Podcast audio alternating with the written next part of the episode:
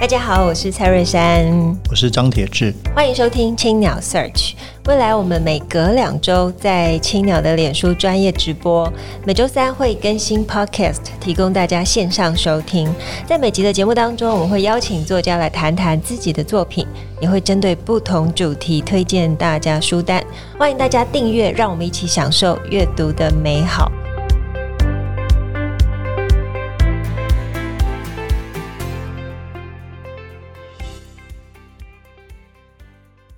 位听众朋友，大家好，我是蔡瑞山，我是张铁志，欢迎收听青鸟 Search。今天是节目第一百一十三集，本集是青鸟 Search 跟二零二二台湾文学奖经典奖合作。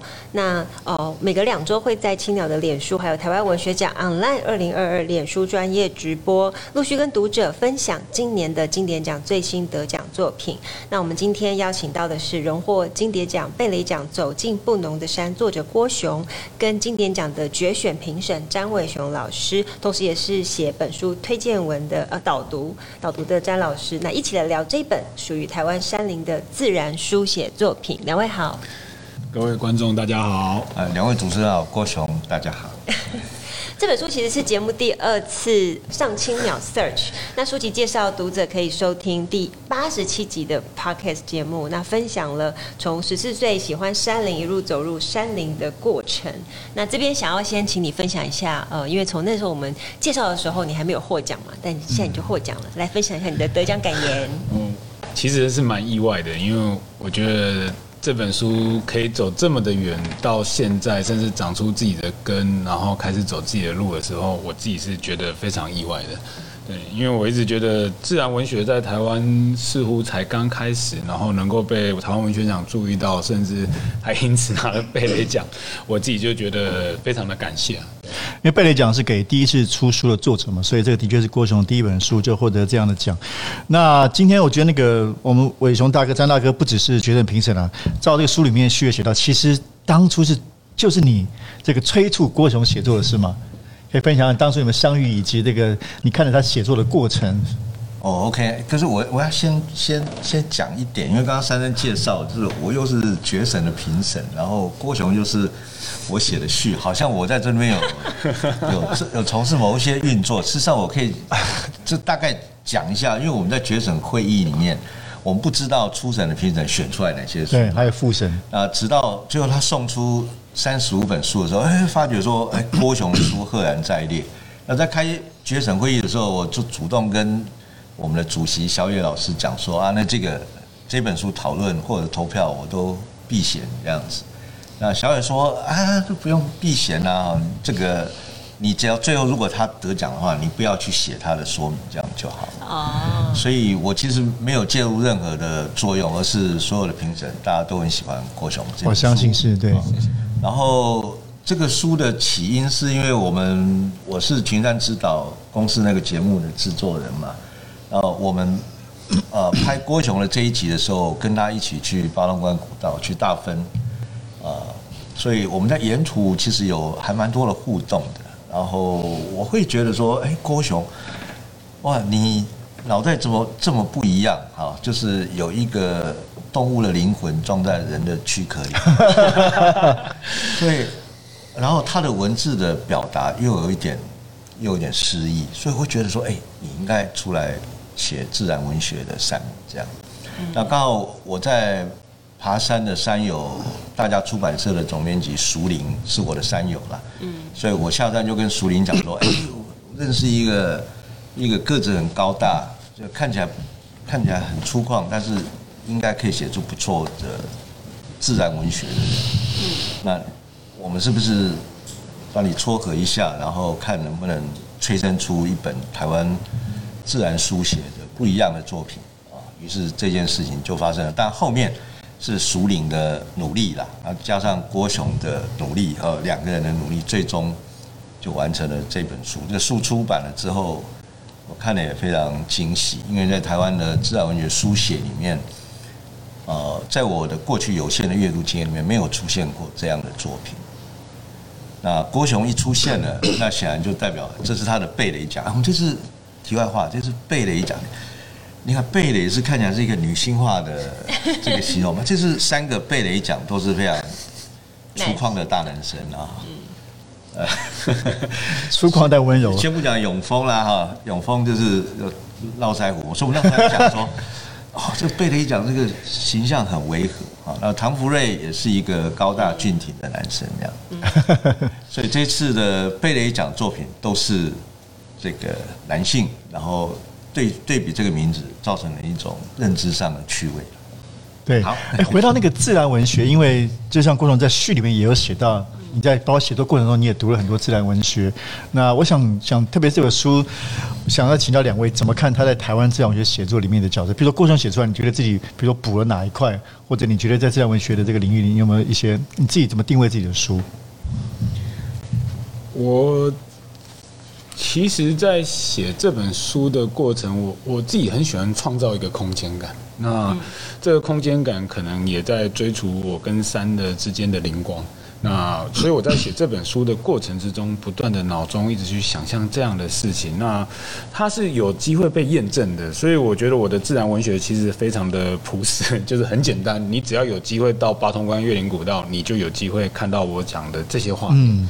那我觉得自己在写这样的过程之中，我自己是很喜欢的，因为它其实在描述的也是一个很真实的自然，但是它在现代社会可能多数的人对它充满着想象。可是我也期待有人可以拿着这本书，然后某种程度的按图索骥，你或许也可以在那边找到跟我一样的感动。嗯，张大哥就是还想再请你多多多分享。当然谦虚啊，说有限阅读经验，但是其实你在台湾这方面是非常专业，而且也引进了很多跟自然有的书写的外国的书啊。那你刚才提到，就是郭从这本书好像是过去比较没有的，所以可不可以跟我跟我们介绍台湾自然书写？你你看到的状态？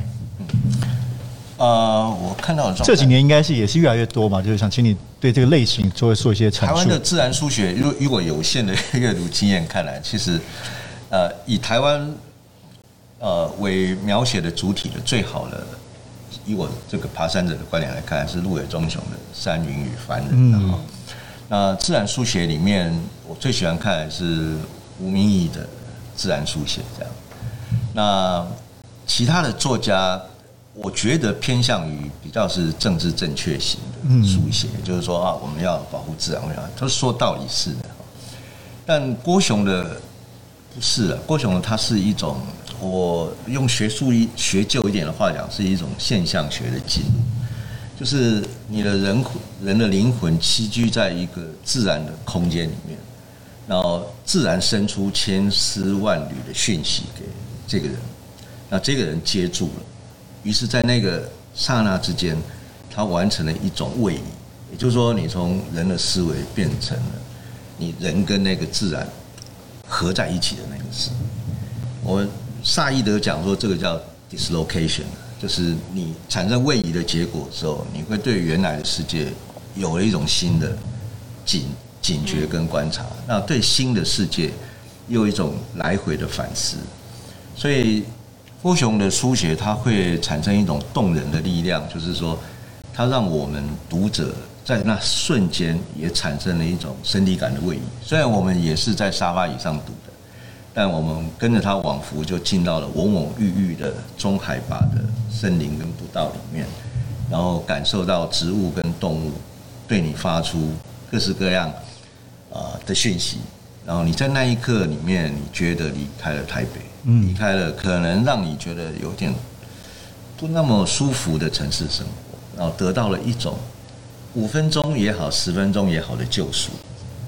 所以这个这个书，我觉得在我们评审会上讨论的时候，大家其实都啊、都有这样的感觉。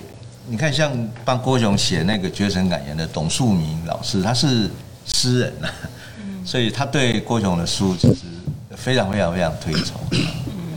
反正就是你又一本催生一本自然写作了，上一本是陈德正爬山的这个，哦，那本也好美。对对对，哦那个、所以张大哥是这个催生者。我，我，我只能说我是。星探这样子，非常棒。我是球探啊，球探啊，啊，这样子。那当然，因为从呃书里面的书写，真的会让读者心向往之。嗯、那想请二位分享一下，你们最近应该才刚刚从山上下来吧？我我是啊，我其实一直都没有离开山的人嘛，所以我上礼拜也都还在山上工作。对，那。我上礼拜其实在新竹，那那个地方几乎不会有任何登山客会过去到那里，但是不代表那个山区是没有人的。那边其实是很多他们当地泰雅族的族人的讲的所谓的传统领域。泰雅族，我一定要跟你去，我有四分之一泰雅。真的吗？对。那他们在里面其实无论是狩猎，甚至我们讲的叫采菇，然后甚至在里面纯粹就是有时候逃避山下生活，上山住几天。所以你会看得出来，里面其实是人跟山是非常的紧密的连接在一起的，跟我们纯粹是跟着路标，可能走到山顶或去走一条可能古道的路线是截然不同的。那在里面，其实我就觉得如鱼得水，因为看到他们很自然的生活的样子，我也在里面很享受这样。那因为你书里面其实提到，呃，像是你之前就是跟黑熊有相遇的经过，包含你呃，就是有读到美秀老师的作品，嗯、然后以及呃，跟随着他去发掘黑熊。那这边也想听你聊聊，就是你最近有没有哦？当然，就是我们同事有观察你的 FB，对，山林记录，你最近有哦，这第一手的讯息吗？没有，因为我昨天前天吧，就是真的是被你们同事发现。我前天我有一个好朋友在大分等熊。嗯，然后他运气非常好，打卫星电话给你。对对对对，他说那只熊不知道为什么就不太离开他的现场，所以他在那边看了将近四十分钟，这个是非常非常难得的经验。我相信在台湾手指数得出来，包含我们都没有这样的经验。所以他就非常的兴奋，打卫星电话给我。我从他的口中都还可以感受到那种 对那种好像熊刚刚离去，然后他就立刻要把那种情绪抒发出来的那种样子。对啊，那其实我自己是很羡慕啦，因为我虽然从事台湾黑熊研究，但是即便到现在，我也没那么的有机会可以跟熊如此近距离的相处。对，所以听到他这样的时候，我都会有一种对自己的反思，就是我应该要回到山里面去跟熊相遇了，不是就是在在在都市里面不大叔讲对啊，对对，没有，我觉得这个很重要，你让这个经验让更多人理解。对对。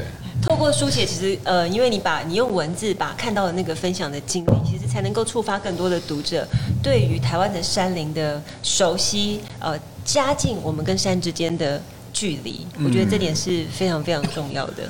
那、呃、我想问一下，就是因为在写这么多篇，你从呃今年第一次来上 Podcast 到现在，呃，除了在得到哦、呃、就是经典奖的贝雷奖之外，你有没有受到什么其他呃，比方说你在宣传书的时候，一些更多读者的反馈，嗯、或者是他们想跟着你一起走入山林？有啊有啊，其实蛮多读者都给我了一些蛮蛮丰富的回馈，甚至我有一位朋友跟我讲说。他说他有一位朋友是原布农族人，但他是都市生长大的布农族人。他看到我的书的时候，其实是非常讶异的，所以他拿着我的书回去找他的父亲。聊聊天，就是说，他想要知道我写这些跟布农族有关的故事到底是不是真的。那其实我听到这样的回馈跟这样的讨论的时候，我其实心里是非常的激动的，因为我毕竟是写一个族群的文化，或我跟这个族群之间的关系，但是能够得到他们之间的讨论，或者是或引起一些认同，或者是一些感受，其实我自己是感到开心的。那更不用谈，其实我觉得这样子的，刚刚如珊珊提到的，就是作为一个保育工作者或一个社会沟通的桥梁。我昨天都还有朋友问我说，那本路是不是泰雅族？对，但是我我觉得这是很真实的呈现在我们当代社会的对于这些多元文化或异文化的一些议题。那我当时跟他讲说，他们是布农族，然后他会问我说，那布农族是不是住在北部？所以你，所以我觉得这样子的沟通的落差，其实还存在在我们的主流社会。那我也很期待这本书，或许就某种程度的穿针引线，让更多人去在意台湾的山，或台湾的原住民文化，或台湾的自然生态。对，那你这个得了这个奖之后，当然我相信会继续写作下去。所以接下来会有什么不一样的写作计划吗？写山、写熊、写人。嗯，我其实应该还是写自然了，对对，写自然。那我自己也最近也开始在思考跟阅读，我还没有一个很明确的方向，说我要往哪边走。但是我觉得，作为第一本书刚结束之后，其实我其实有自己的阅读的兴趣。那甚至我也不排除小说。对，其实我也被像看了，我就是另外一位 钟钟文老师那个《菊花如何夜行军》，我也觉得非常的震撼震撼。所以我也对我也去找。我玩乐团的朋友说，哎，我来找你写写词好不好？这样哎，对啊，然后他也说好啊，对啊。那其实对我来讲，我没有很设限的，是我自己想做什么，我会想往那个方向去做。对。但你现在平常在山上都有长期，包括这个书写作的背景，都是有有自己做笔记的习惯，对不对？有的，有的。其实我觉得我的灵感的来源还是在于山啦。我其实前几天在新竹那边，就刚好东北季风一刮下来，哇，那整个就是人突然又变得很渺小。你明明知道自己不会这么的脆弱，可是那一瞬间，就是那个强风一一来之后，其实脑袋就开始有文字出现了，对。所以我就赶快。淋着雨，然后手机拿出来，用录音的方式，至少先把脑袋想的东西先先录下来，再来变文字。我想，哦、因为其实我自己第一次跟山的认识，也是经过张伟雄大哥，但是好像也是 至今唯一的一次。对，第一次爬山的经验，有也也是有很深刻的体悟。所以我在看这本呃詹哥的推荐序的时候，詹哥写说，比较细密的认识郭雄，是在日治八通关古道上。十来天的拍摄任务，跟着他追踪野兽的足迹，听他绘声绘影描述这只山猪或那头水鹿。哦，其实光这段文字就真的非常令人向往，包含那个公司的纪录片，其实我们也都有看。哦，其实你会在过程里面真的是替登山者捏一把冷汗。那我想请呃詹哥聊聊跟呃我们的郭雄出事的经过，以及就是你要如何呃就是如何相遇，然后真的有跟他去追逐熊吗？呃。有试着去追了，但是我想说，我们大家都有共识，大概是追不到，所以我们就我记得在十里那个地方嘛，哈，我们下到一个一个一个下方，就是步那个步道下方的一个蛮浩大的平台，然后郭雄找到了一个水坑，一个烂泥坑了啊，里面还有水，但是水。那个水坑旁边全部都是杂踏的脚印，然后这里面脚印就有很多动物的脚印，然后教我们辨识什么是熊的脚印，然后什么是水鹿的脚印，然后甚至可能是猴子的脚印这样，啊，那我们就跟着他走啊，呃，我想认识郭熊很重要的一点是说，我们其实我们都在自然里面待过，我们每一个人大概你不是。喜欢自然的人，你都在自然里面待过，但是你可能没有办法跟自然建立起身体感的联系啦。嗯，也就是说，你去到自然里面，你回来你还是人这样。那郭雄他其实有一种本领，就是呃，他会建立起你跟自然之间的一种一种中介感啊，就是你你会刹那之间你化身为动物，比如说他叫我们蹲下来，你要用动物的。呃，四足动物的角度去看那个周边的环境，你可能你的视野一一一一低下来六十到七十公分，你可能看到世界就是另外一个完全不同的世界。嗯，那我想更厉害的是郭雄，他有文字的能力啦。啊，在我很多自然的朋友里面，其实大家未必有文字的能力，所以郭雄还可以把他的感受，然后运用一种文字的力量把它表现得出来。所以在文学奖里面，呃，许多其他的评审都是被他的文字力量所打动的。那谈到他有文字的力量，这可能是天赋，可是重点是他进到了自然的世界里面。我我想也是台湾启迪了我们所有的人，包含郭雄，我们都很喜欢在自然空间里面。那郭雄待在自然空间里面待得比我们更久。所以那种位移让他产生了一种非常新鲜的 mindset，他可以用没有负担的角度来看人间事，所以他在讲动物的时候，其实疏解的是我们读者在城市里面的内心，这是一种特别的效果。那接下来詹哥什么时候该你写三的书？赶快出！我正想问。因为我现在欠出版社三本四本书了，但没有没有任何一本是删的啊。呃，但我可能明年会写一本有关于设计的书，哇，就是设计论这样的书。然后另外有一本优先的书，可能要完成叫《个性的人》。哦，对，这个听你讲几年了，《个性的人》讲讲十年了，因为对，因为那个签给好大哥。已经十年之久了，但一直都没有写出来。呃，反正这也是后中年时代的一种心灵困顿了。你会觉得，你其实人人在很多的向度里面，你其实大部分都已经都已经没有没有什么选择性。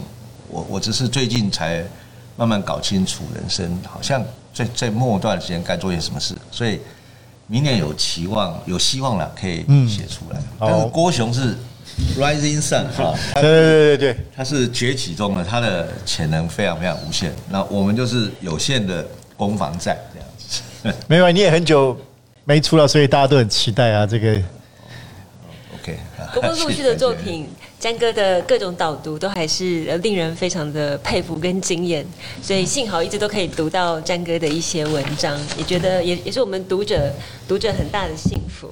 那我们现在请两位分别跟大家推荐一本最近在读的书。我我最近在读的书吗？对对对，我昨天才刚打开来看这个哦，对，坡间玄化的。哎，是哪哪哪一本？坡间玄化，哎、欸，好酷哦！商呃，时报出版的。对。你要不要先，郭总要不要先讲？介绍一下。其实我还没办法好好的介绍它，因为我真的才昨天才打开来看，因为昨天收到访刚，我就看了这本书。对，嗯、那事实上其实这是因为就是刚好介绍这样，那其实也呼应一下詹哥了。我最近在思考，其实荒野这件事情。荒野。对，我其实如果有机会，真的想再动笔写一本书，或许我会想来探究人跟人在荒野，或人跟荒野之间的关系。对，所以我。前阵子才刚看完像《流浪者之歌》啊这一类，重新再读，想要去多一点感受这样。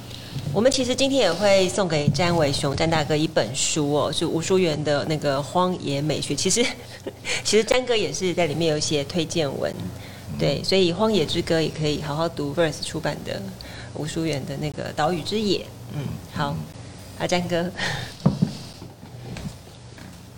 呃，我最近在读的书。超大本六十万字啊！那因为这是我选的英文书了，但我选英文书的时候，我选它的时候，我只读了一两章，我就就选了它。所以等它全部翻译完，我才写导读前，我就是很详细的把它阅读了一遍，花掉我将近二十天的时间。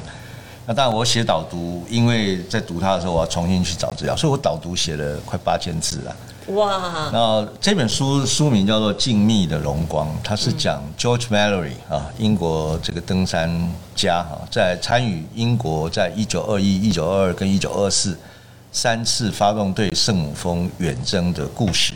嗯，那 George Mallory 在一九二三年他接受《纽约时报》访问的时候，他讲出了最有名的一句话嘛。记者问他说：“你为什么要去爬圣母峰呢？离你家那么远，将近有一万公里啊！”然后是陌生的地带，然后 Mary 说，because it's there，因为它就在那里。它这个是一个很形而上的哲学式命题，因为它可以让人有无限无穷多的解释。但是这个作者 Wade Davis，他是一个加拿大的植物人类学家，他在一九九六年的时候从成都旅行到加德满都，经过图博，经过了当年英国这些登山者进入首都进入图博，要去发动圣母峰远征的。那个路线，所以他发觉 George Mallory 的答案是太形而上了。他其实有非常多形而下的，它包含第一次世界大战，包含国际政治的配合啊，他英国对俄罗斯的对中亚战略地位的攻防，还有英国的青年在一次世界大战对人性完全幻灭，因为死掉了两百五十万人，他不知道为何而战，然后回到英国社会。